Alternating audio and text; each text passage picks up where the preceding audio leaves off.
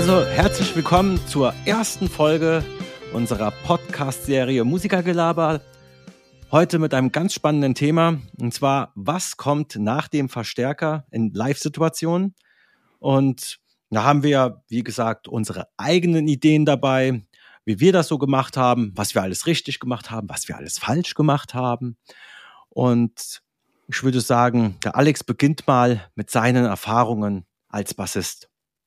Ja, hallo Daniel, ja, vielen Dank. Ähm, ich lege einfach mal los. Also das aller, aller, aller, aller, aller, aller, aller, aller, aller erste Konzert, was ich jemals hatte, das war auf einer Privatparty. Ich meine, es war sogar eine Silvesterfeier gewesen vor fünf Leuten. Und äh, ja, wir haben eigentlich uns da überhaupt keine Gedanken gemacht, was passiert denn da? Also wir hatten unsere Amps aufgestellt, äh, Schlagzeug war in der Mitte, wir hatten eine Gesangsanlage, darüber lief eigentlich nur ähm, ja, der Gesang. Und wir haben alles irgendwie so aufgestellt wie ein Proberaum. Also alles so in die Mitte irgendwie und links und rechts stand irgendwas und dann ja, ging es eigentlich auch schon wieder los. Wie sich das angehört hat, keine Ahnung. Also das war uns damals auch wurscht, weil es ging uns darum, darum damals nur um das äh, Konzert, das wir gemacht haben. Ja, und irgendwann haben wir dann ähm, in so einem Jugendraum hier äh, bei uns in Ida Oberstein gespielt. Und da hatten die einen Mischmann gehabt und der hat dann angefangen, alles abzunehmen. Also Schlagzeug abzunehmen, Gitarren abzunehmen. Und dann kam er auch mal zu mir mit und hat dann den Bass abgenommen, weil meine Bassamp damals hatte ein DI-Out. Und ich wusste gar nicht, was ein DI-Out ist. Das hat er mir dann erstmal erklärt.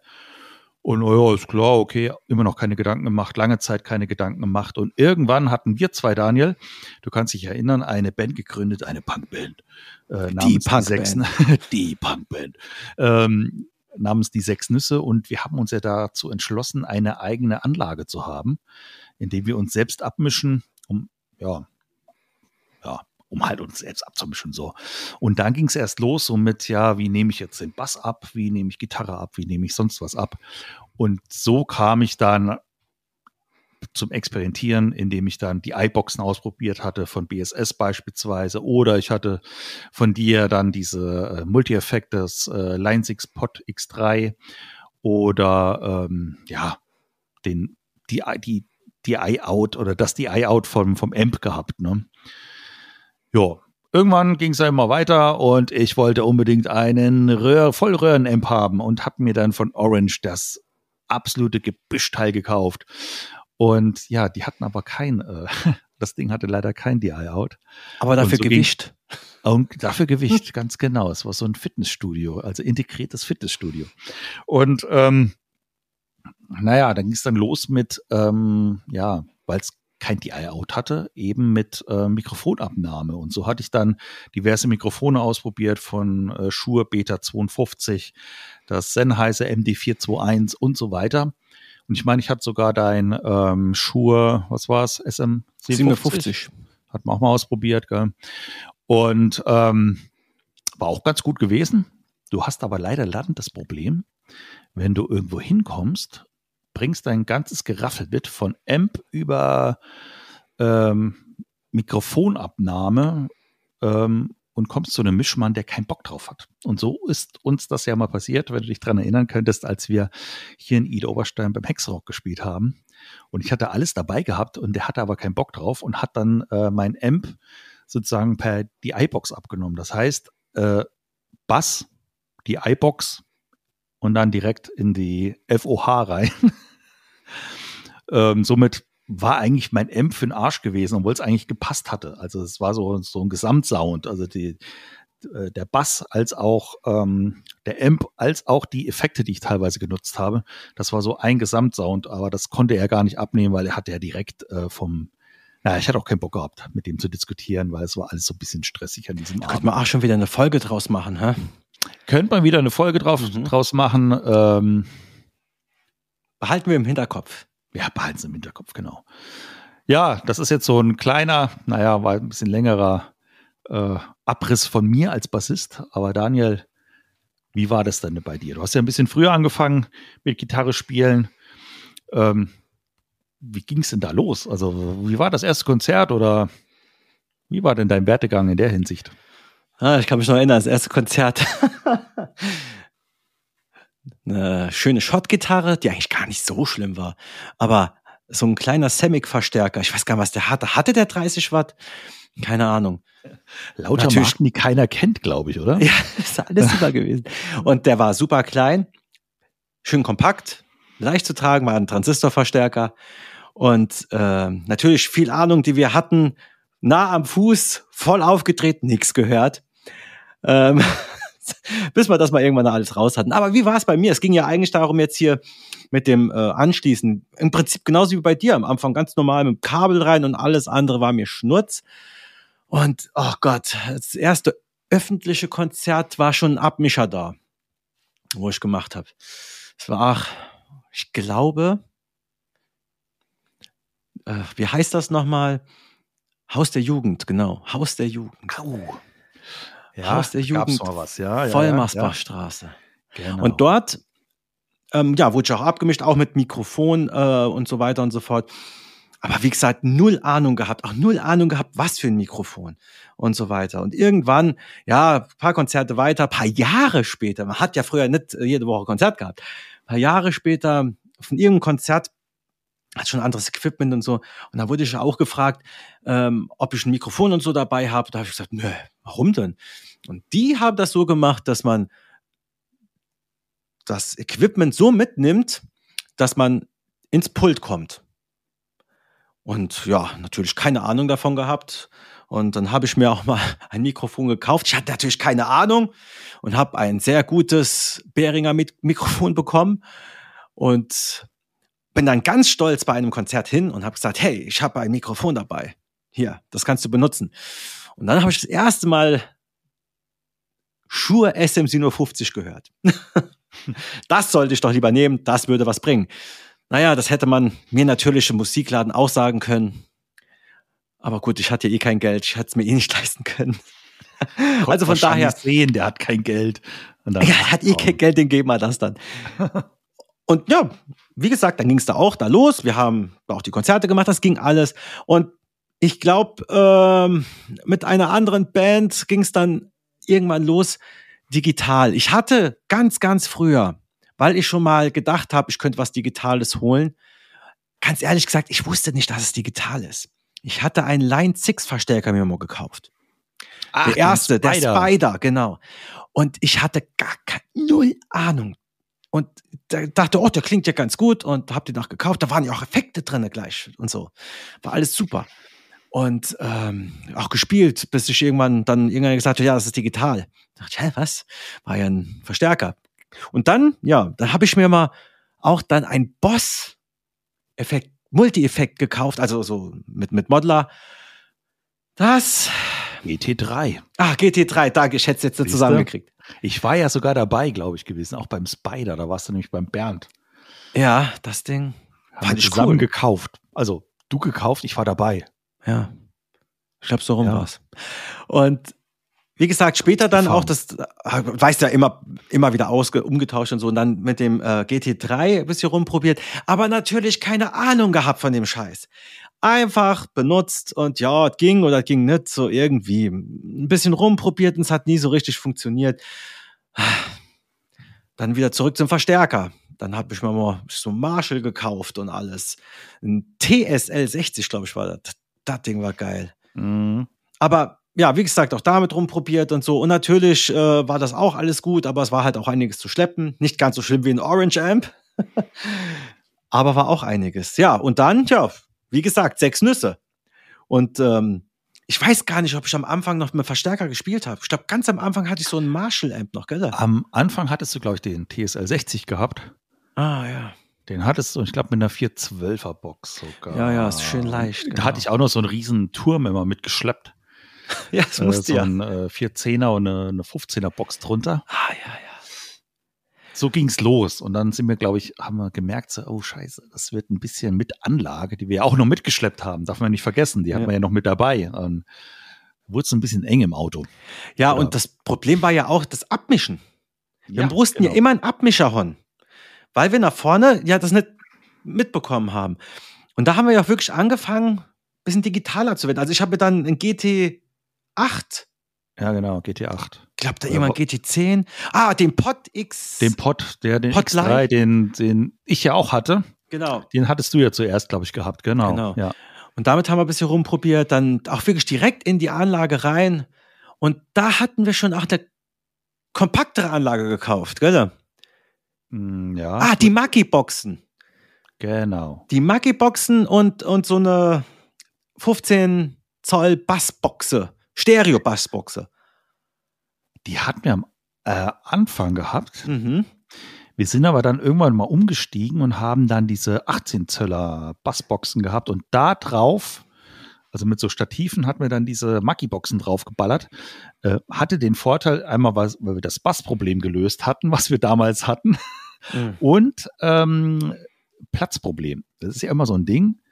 Hast du jetzt so ein Dreibein da stehen, was relativ vom, vom ähm, Umfang her viel Platz verbraucht, oder hast du da eine, eine Bassbox stehen, die ein bisschen kompakter in Anführungsstrichen in Anführungsstrichen ist halt. Ne? Ja, aber stimmt, es ging auch. Mann, Wir kommen vom Mann. Thema ab.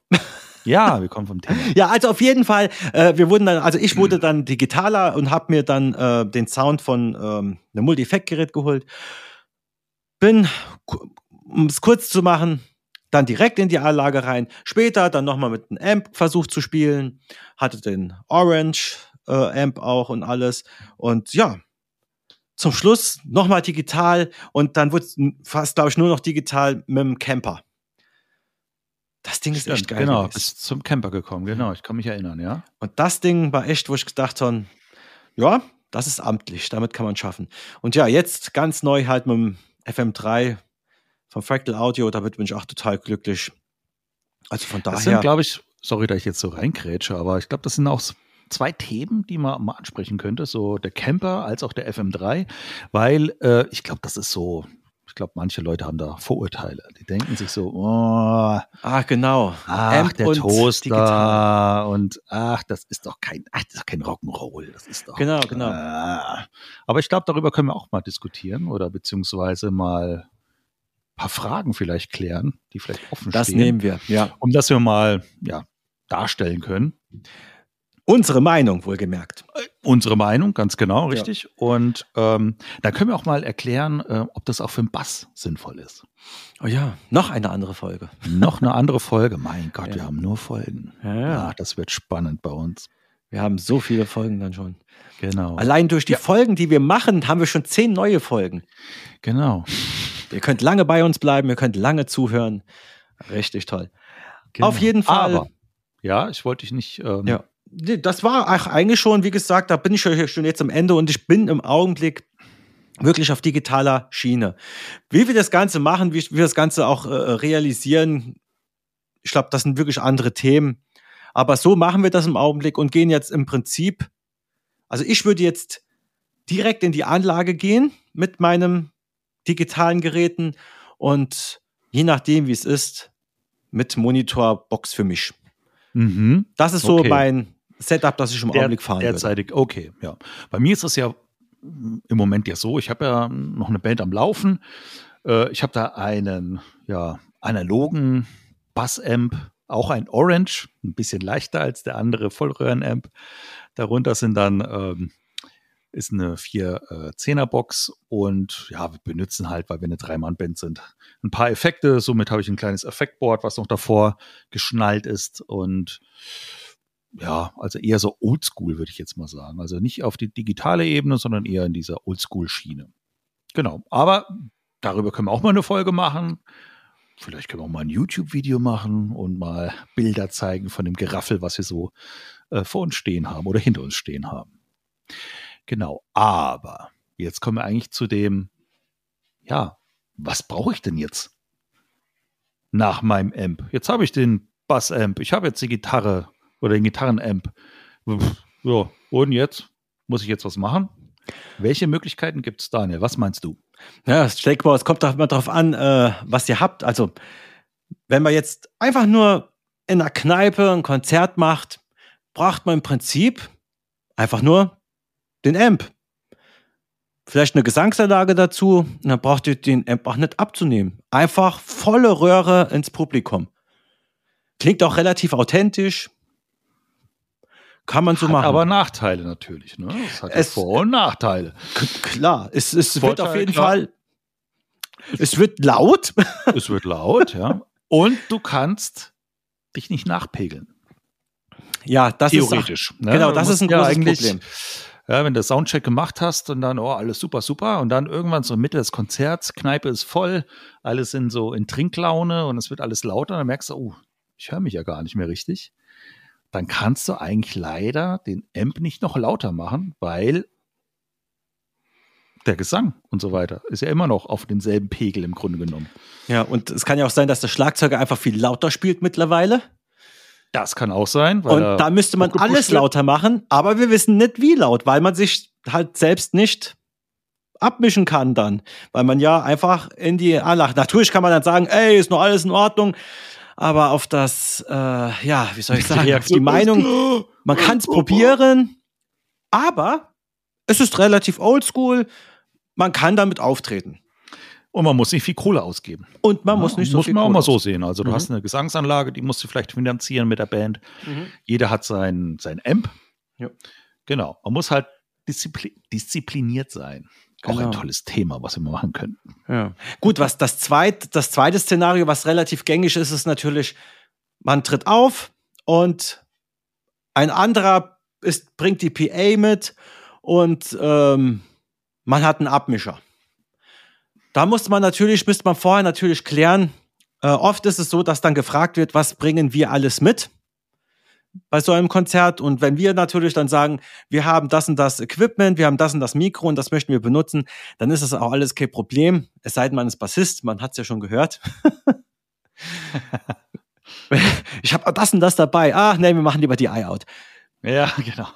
Bei, bei Gitarristen ist das dann irgendwie einfacher, obwohl ich auch gesagt habe, ich habe das und das Mikro und ähm, dann kommt aber schon der Vorschlag manchmal vom, äh, äh, vom Abmischer, der dann sagt, nee, ich bin aber, ich habe sehr gute Erfahrungen mit dem und dem Mikrofon gemacht und dann bin ich auch der Letzte, der dann sagt, nee, das machen wir dann nicht, weil man da vorne eh, ja, das ist alles Abmischersache.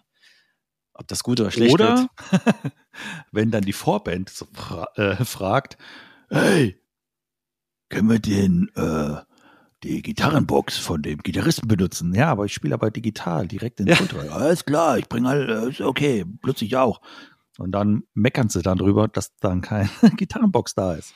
Ja, also das war, ja, das ist halt immer so das Problem. Aber wie gesagt, wenn äh, es meistens so ist, dass man dann vorher Bescheid gibt, was man alles mitbringt und so, ist das aber auch kein Problem, Genau. äh, da das Ganze dann abgesprochen wird. Das gibt So halt auch aus. solche Fälle, je nachdem, wie professionell das Ganze dann halt abläuft. Ganz genau. Ja. Vorteil, klar, das ist das Typische, wir können ganz normal spielen. Wenn wir unser Equipment mitnehmen oder sagen wir mal so, äh, dass alles abgesprochen ist, dann läuft das Ganze auch in der Regel ab und man muss sich keine Gedanken nach vorne raus machen, weil da ähm, ein Abmischer ist. Also von Genau. daher, Die Verantwortung kann man abdrücken auf eine andere Person, die wiederum vor der Bühne steht und dadurch ja, hat man ein bisschen Sicherheit in der Hinsicht. Aber kostet wiederum, weil man muss ja natürlich den Mischmann als auch die Anlage finanzieren. genau. Muss man auch wissen. Ja, und das kann auch wieder teurer werden, wenn man, also eine Anlage muss man halt gestaffelt kann man die kaufen, braucht ihr eine Monitoranlage, braucht ihr keine Monitoranlage und so weiter und so fort. Und das kann halt Mhm. dementsprechend mehr oder weniger kosten. Und es ist natürlich dann auch so, äh, mit dem Abmischer, man kann nicht immer gleich reagieren. Wenn man zum Beispiel dann Monitoranlage hat, man hört nichts, dann muss man halt das Lied warten und nach dem Lied mitten im Konzert dann sagen, ähm, mach mich mal lauter. Ist natürlich dann auch nicht so ganz professionell. Aber wie gesagt, das ist das Gängige und äh, was viele von euch auch bestimmt schon gemacht haben. Aber es gibt Mhm. natürlich noch eine Möglichkeit. Und zwar Szenario 3, das, was wir schon gesagt haben. Eine eigene Anlage kaufen. Und Also selbst abmischen. Genau, eigene Anlage kaufen, selbst abmischen, für alles verantwortlich sein. Hat den Vorteil, du weißt, was du hast. Ähm, du weißt, wie du damit umgehen sollst, vorausgesetzt, du kümmerst dich darum.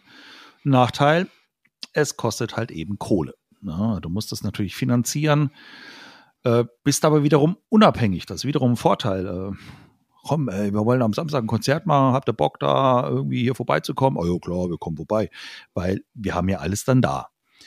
Ähm, Allerdings, wie gesagt, man muss sich da Gedanken machen. Man muss sich Gedanken machen, wie oder was brauche ich denn?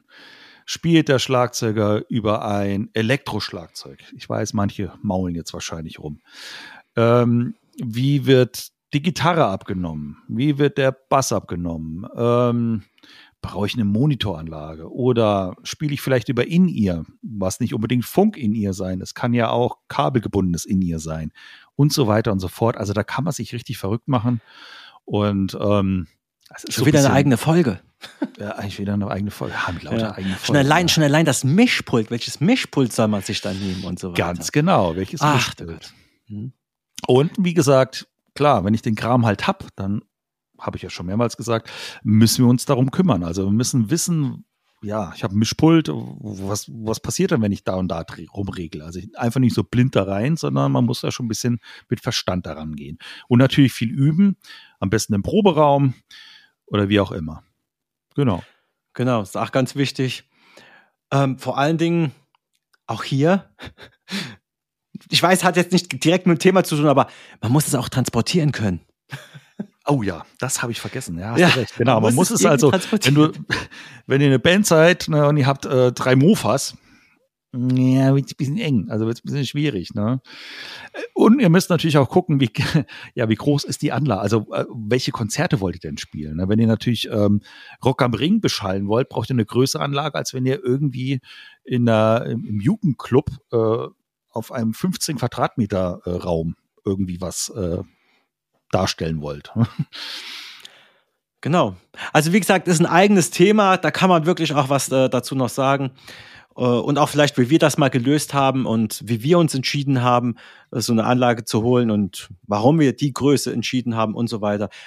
Eigene ja, Folge, würde ich sagen. Genau. Ich glaube, darüber sprechen wir mal, genau. Mhm. Können wir eigene Folge machen. Wir hatten nämlich, wie gesagt, mit unserer Punkband, die Sechs Nüsse, eine eigene Anlage gekauft wir haben uns dementsprechend Gedanken gemacht und ich glaube, darüber sprechen wir mal. Warum, weshalb, wieso, wie wir darauf kamen und vielleicht kriegen wir es auch nochmal zusammen, wie viel Kohle wir ausgegeben haben. Oh, ja, vielleicht. Mal gucken. Es wird auf jeden Fall interessant sein. Ähm, wie gesagt, das Geld war nicht so dicke. Das wird auf jeden Fall mal interessant. nee, wir hatten nicht so viel Kohle. Aber es, es gibt auch ein paar Anekdoten deswegen. Mhm. Weil wir haben die Anlage nämlich auch vermietet, also ja, nicht vermietet, nicht, aber ausgeliehen an, an Musikerkollegen. Und da waren ein paar witzige Sachen dabei. Ja, da wird es auf jeden Fall nicht schlecht. Das wird auch interessant. Ja, ich denke mal, wir haben jetzt schon ein bisschen was darüber gesagt, äh, was so nach dem M kommt, wie man es machen kann, wie wir es gelöst haben, äh, welche Möglichkeiten es gab und ähm, haben jetzt ein paar Szenarien nochmal zusammengebracht. Und ich würde sagen, ja, da das die erste Folge ist, äh, genießt die, hört sie euch ruhig noch zwei bis 300 Mal an. Und mindestens. mindestens. Wenn ihr Fragen habt, dann schickt uns eine E-Mail an. Ich weiß es noch nicht. At gmx.de. genau. Und, die Scheiße. Genau. Und ähm, ja, wir haben geplant, so alle zwei Wochen eine schöne neue Folge hochzuladen. Und natürlich, wenn ihr wer wollt und so, müsst ihr das nur mal schreiben und sagen, ja, wir wollen jede Woche eine oder so. Aber ihr müsst auch bedenken, wir machen das ja so nebenbei und so alle zwei Wochen ist für uns ein realistischer Termin, wo wir sagen können, ja, das kriegen wir hin, alle zwei Wochen eine schöne neue Folge hochzuladen. Und ja, dementsprechend geduldet euch etwas und genießt einfach die Zeit, indem ihr noch 499 Mal hier die Folge hört. genau. Und äh, wenn ihr noch irgendwelche Fragen habt oder euch fällt irgendwas ein, Mensch, wie ist denn das? Hä, die iBox, was ist das denn? Bla bla bla. Irgendwelche Fragen, dann stellt sie uns einfach. Also wir versuchen sie zu beantworten in irgendeiner Art und Weise. Wie gesagt, wir haben es ja schon in unserem Intro ja schon erwähnt. Wir sprechen ja aus unserer semi-professionellen, hobbymäßigen Erfahrung. Und ja, vielleicht finden wir ja irgendwie eine Lösung für euch. Genau. Denn wir wissen ja, wie es ist, wenn man nicht so viel Geld hat oder nicht so viel Ahnung hat am Anfang und nichts. Das, äh, und deswegen kann man schon einiges erzählen, was uns so passiert ist. Und vielleicht wird das auch euch was bringen, die Geschichten hier zu hören. In diesem Sinne würde ich sagen, ja, beenden wir mal den Podcast für heute. Jo, würde ich auch sagen. Ich wünsche allen noch einen schönen Abend oder wann ihr es auch immer gehört habt und bis zum nächsten Mal. Genau, haut rein. Bis dann.